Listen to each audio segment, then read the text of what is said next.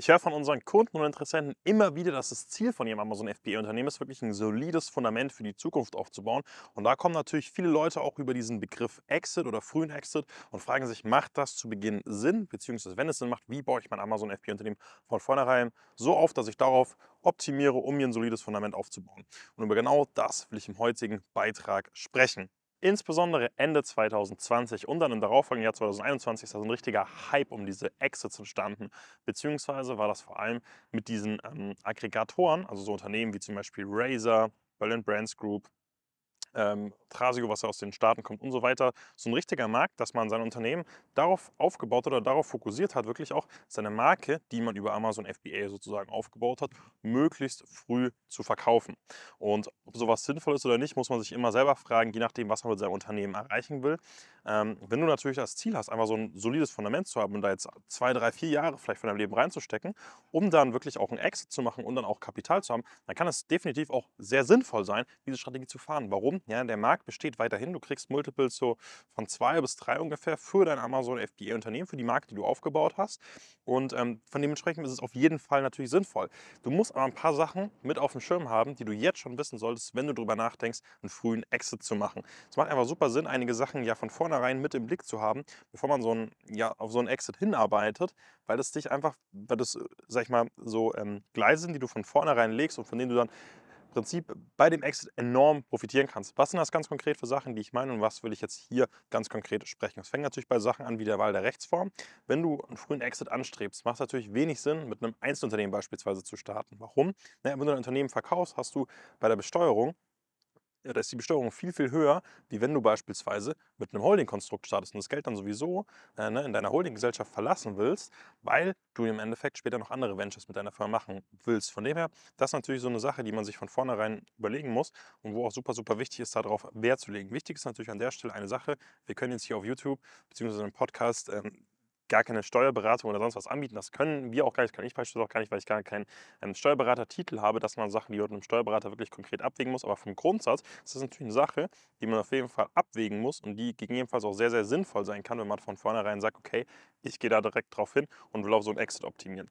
Andere Sache natürlich, guck, dass du, gerade wenn du einen Exit machen willst, von vornherein deine ganzen administrativen Sachen perfekt auf der Reihe hast, sprich, dass deine ganzen Umsatzsteuervoranmeldungen richtig gemacht werden, dass deine Marke richtig angemeldet ist, dass natürlich auch deine ganzen ähm, E-Ancodes anständig gewählt werden. Warum? Ja, wenn du hier jetzt erstmal Spaß und das nicht anständig machst, kann es halt dazu führen, dass du extrem viele Probleme später im Exit hast, weil einfach diese Firma so faktisch nicht übernommen wird. Und es einfach dann zum Beispiel ein Aggregator sagt, hey, das wollen wir so gar nicht haben, weil das gar nicht passt, weil es nicht durch die Due Diligence im Endeffekt durchgeht. Das heißt, sich da auch von vornherein, von Anfang an wirklich auch Gedanken drüber machen, was könnten irgendwie Probleme in so einer Due Diligence von einem Unternehmensverkauf sein und diese dann dementsprechend möglichst früh schon aus dem Weg räumen, beziehungsweise solche Probleme gar nicht erst entstehen lassen.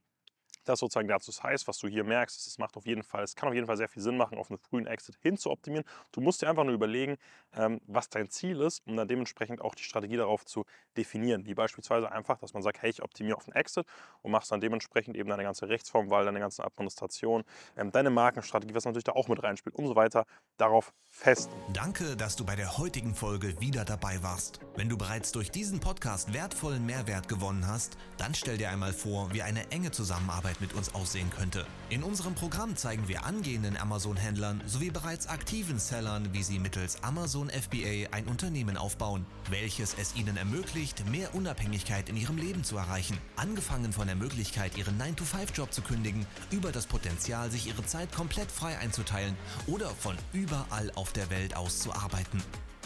Wenn du an einer Teilnahme interessiert bist, dann bewirb dich jetzt auf eine kostenfreie Erstberatung unter www.sf-incubator.com/podcast. In dieser kostenlosen Erstberatung von bis zu 90 Minuten schauen wir uns ganz genau deine aktuelle Situation sowie Ziele an und besprechen, welche Schritte als nächstes zu tun sind, um deinen Zielen Schritt für Schritt näher zu kommen. Vergiss eine Sache bitte nicht. Ein Amazon FBA-Business baut sich nicht von alleine auf. Du brauchst einen Mentor, der dir Schritt für Schritt aufzeigt, welche Schritte zu tun sind und welche Fehler du von vornherein vermeiden solltest.